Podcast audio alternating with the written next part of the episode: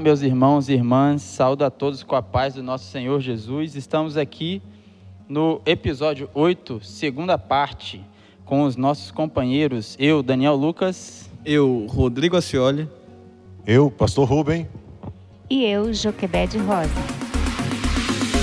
Utilizando como texto base para o nosso episódio a, carta, a segunda carta a Timóteo, no capítulo 3, versículos 16 e 17, que diz assim: Toda escritura é inspirada por Deus e útil para o ensino, para a repreensão, para a correção, para a educação na justiça, a fim de que o homem de Deus seja perfeito e perfeitamente habilitado para toda boa obra.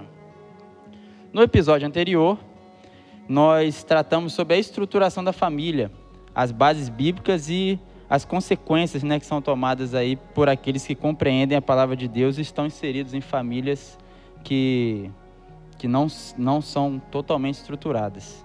Você que está direto nesse episódio, peço que retorne ao seu aplicativo ou ao canal nosso canal do YouTube e antes de terminar esse episódio, ouça o primeiro, para que você possa dar continuidade ao programa.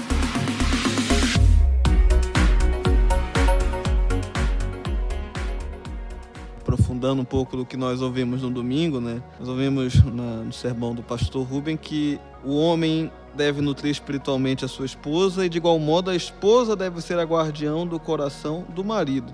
Agora, como podemos pensar com essas funções que se complementam, tendo em vista que há uma aparente sobreposição? É, isso é uma excelente pergunta e é bom a gente pensar sobre isso. Precisamos considerar que o homem quando ele recebe de Deus essas responsabilidades. E por causa da presença do pecado na raça humana, ele não é um ser superior que não peca e que não precisa de correção, de auxílio, de consolo e de estímulo para é, executar adequadamente a sua função de liderança do seu lar. E isso também, ou seja, o fato dele ser colocado nesta posição não faz da mulher uma peça de decoração dentro da casa ou apenas, quem sabe, uma empregada contratada para cuidar de toda a casa e dos filhos e ser uma ama seca. Não sei, algo assim. Não. Ao contrário de, de uma ideia tão tosca como esta, uma mulher que entendeu a missão que Deus deu à sua família através do seu esposo, vai vigiar em oração e com bons conselhos o seu marido para que ele não perca o foco. Vai sempre estar ali dando o apoio necessário. Além disso, as suas atividades, o que ela faz em todo e qualquer momento, vão dar o suporte necessário para que este marido desempenhe bem a sua função à frente do seu lar.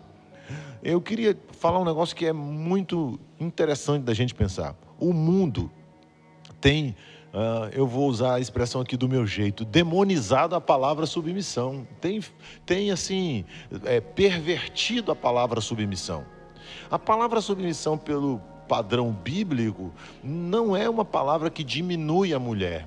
Deus escolheu estes termos quando diz que o homem deve liderar o processo e a mulher estar em submissão, Deus os escolheu para que pudesse então colocar uma ordem nos processos familiares e até mesmo nos, nos contextos de autoridade fora da família.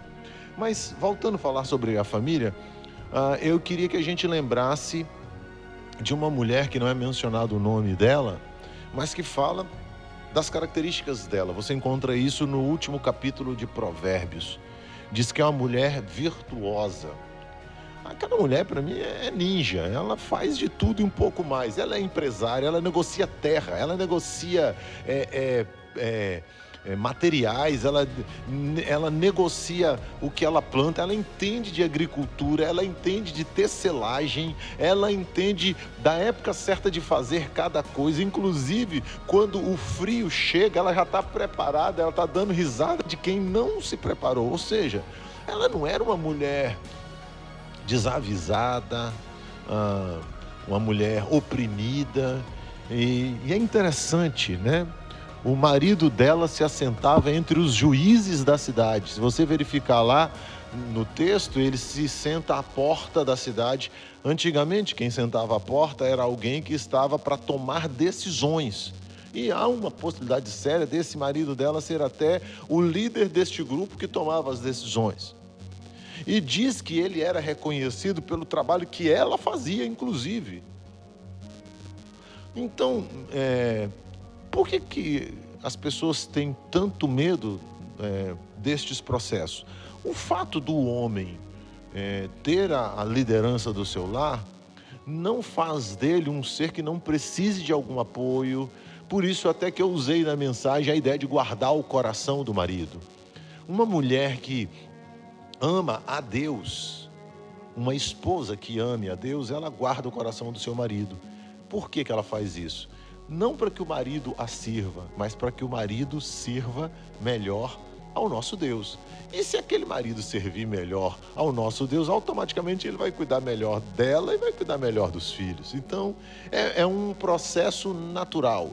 A gente precisa entender que essas duas é, observações, uma sobre ele e outra sobre ela, não vão é, é se sobrepor porque se trata de gêneros diferentes, de pessoas que têm características diferentes e que, no cumprimento da sua função, é, com a intenção de agradar a Deus, serão bem-sucedidos. E você, minha querida, que está aí nos ouvindo, você deve estar pensando: eu, guardiã do coração do meu marido, eu sabia que eu tinha que guardar muitas coisas, mas não sabia que eu tinha que guardar o coração do marido. Talvez você esteja pensando e questionando isso, né? Mas eu creio que essa é uma perspectiva muito especial para nós olharmos é, para a questão do matrimônio, do casamento. E me fez também parar, refletir, pensar em alguns textos bíblicos. E eu costumo ser uma pessoa muito prática também. Então, pensar em algumas é, sugestões práticas para compartilhar com você. Então, primeira coisa que eu vejo, como que nós podemos ser guardiãs do coração dos nossos maridos? Primeiro, agindo de acordo com a palavra de Deus. Eu não conseguirei fazer isso conforme Deus espera que eu faça se eu não tiver conhecimento bíblico.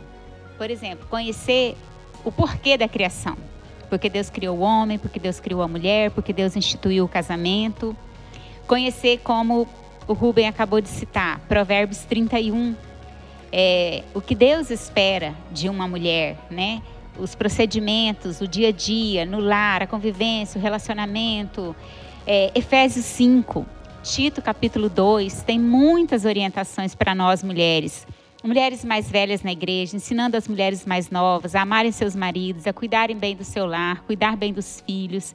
Então eu vejo que para nós guardarmos bem, sermos instrumento de Deus, é, quanto ao coração do nosso marido, primeiro a gente tem que conhecer a palavra, conhecer o que Deus quer de nós.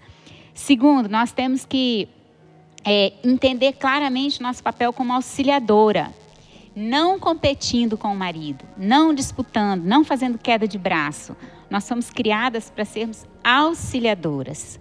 É, de maneira prática, agindo com respeito, com bondade no nosso dia a dia, sendo realmente amigas, é, sendo instrumento de Deus para que a comunicação seja profunda, seja fluente no relacionamento. Não é ficar só falando do sol, da chuva, do clima, do calor, da, de como o presidente está governando o nosso país, não é falar de assuntos superficiais, mas uma comunicação profunda, onde a pessoa possa falar de sentimentos, sem ser julgado.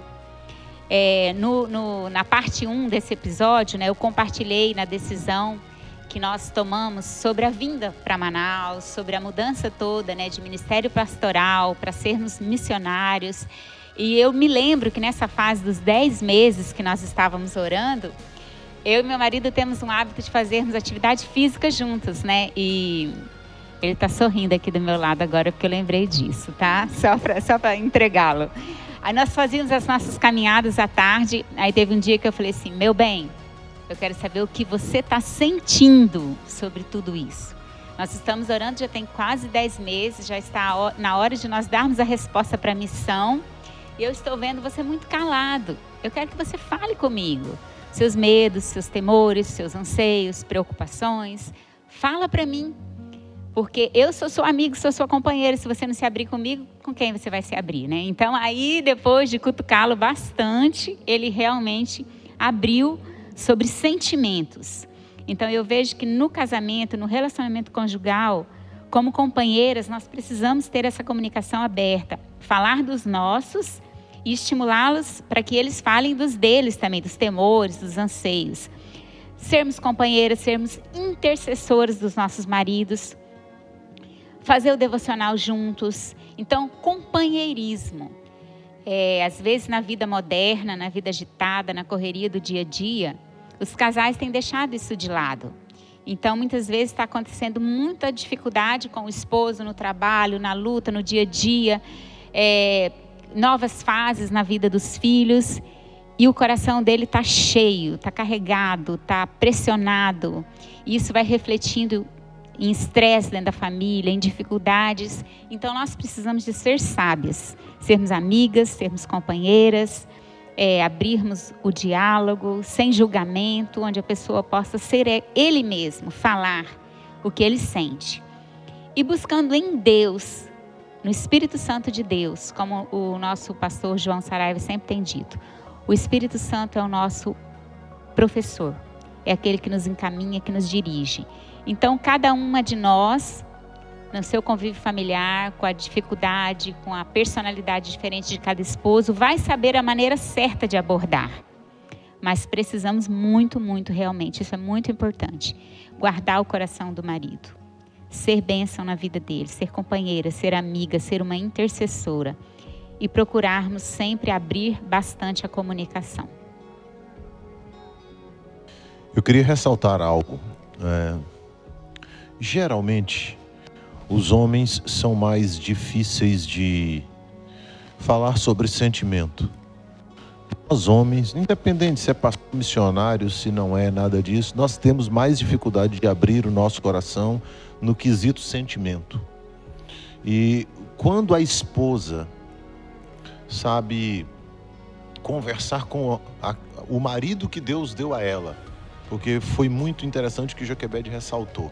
Não existe fórmula mágica, não adianta dar uma formulazinha mágica vai fazer com que qualquer marido do mundo se abra. Não, não é isso. Como também para com a mulher também não vai adiantar. Você conhece o marido que tem. Então a maneira de abordá-lo vai fazer toda a diferença. Você sabe é, como chegar e como conversar e como dar a ele a oportunidade necessária para abrir o coração. Porque muitas vezes o marido não quer é, falar do, dos muitos problemas para não deixar a esposa um pouco mais sobrecarregada dos muitos problemas do dia a dia que já tem. Mas sempre é, tendo é, a sua sabedoria necessária, uma esposa pode é, ser um instrumento de Deus para que o marido então possa abrir é, o seu coração. E uma coisa mais de muito importante é o seguinte: aprender a ter tempo tranquilo juntos. O que é tempo tranquilo juntos? É, Jacobed mencionou algo que para mim é, tem sido significativo. O nosso tempo é um tempo de muita correria vira e mexe, nós estamos correndo para lá e para cá, e muitas vezes pensando até na nossa cidade como Manaus, que tem 2,2 milhões de habitantes, tudo é longe por aqui, então muitas vezes a gente se perde no trânsito no sentido de horário.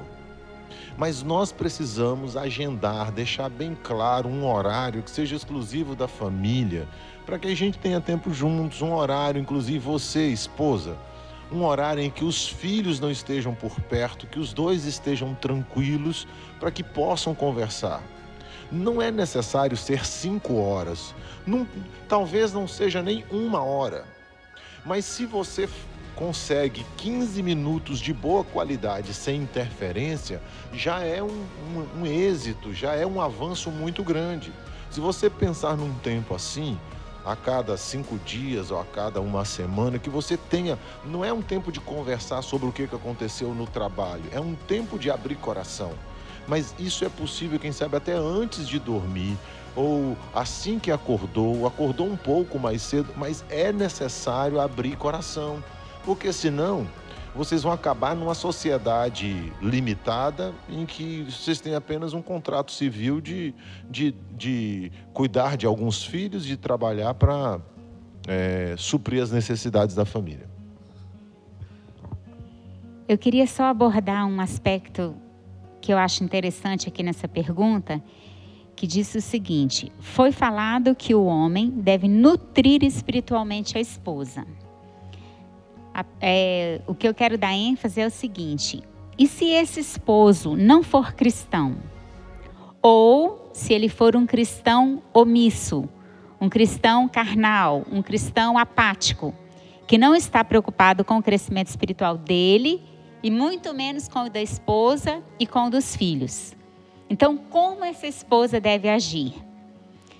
É, a resposta que eu vejo, baseado na palavra, nós temos muitos textos, como o texto de 2 Pedro 3,18, Oséias 6,3, que diz: Conheçamos e prossigamos em conhecer ao Senhor.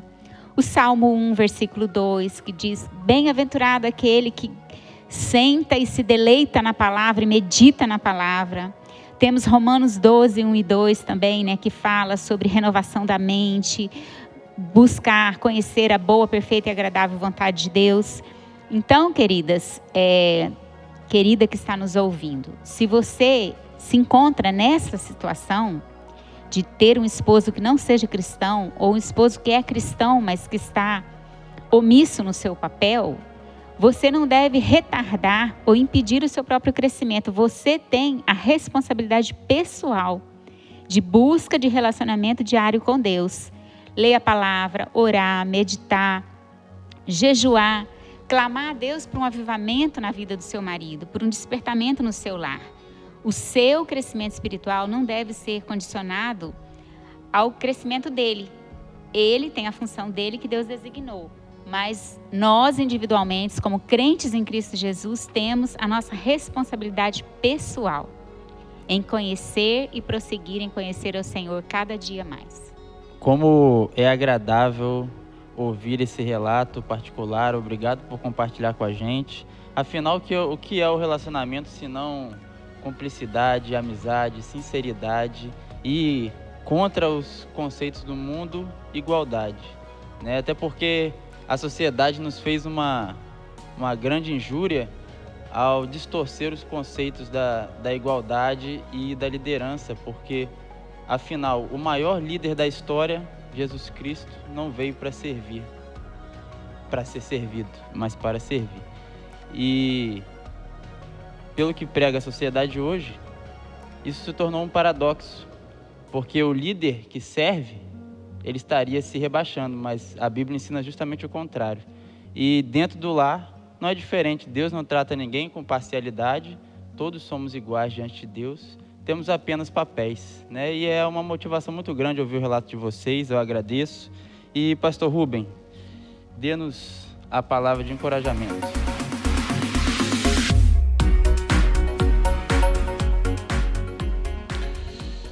É, eu algumas vezes fico pensando naquela situação é, daquelas irmãs que são é, pai e mãe, são aquelas que eu chamo de, de pai é, dentro dos seus lares, ou aquelas avós ou aquelas tias que tiveram que assumir todo o controle de criação de filhos. Ah, eu queria lhe dizer que em Cristo Jesus é possível você ser bem sucedido naquilo que você faz. E para você, é, é, mulher, que não tem um esposo crente em Cristo Jesus, fica aqui um lembrete: a igreja existe para suprir essa necessidade. É por isso que a igreja tem um pastor, é por isso que ela tem pastores, é por isso que ela tem líderes espirituais que podem auxiliar você na necessidade que você tem não suprida pelo fato de não ter um, um, esposo que tenha conhecimento das Escrituras. Então, no Evangelho não há desamparo, no Evangelho não há alguém que não as suas necessidades mais profundas sendo supridas. O que nós precisamos é buscar ao Senhor e aguardar o tempo da resposta dele para o suprimento das nossas necessidades. Confie no Senhor e seguramente Ele não vai é, deixar você é, sem o suprimento das suas necessidades. Que Deus abençoe a cada um de nós e nos fortaleça nessa direção.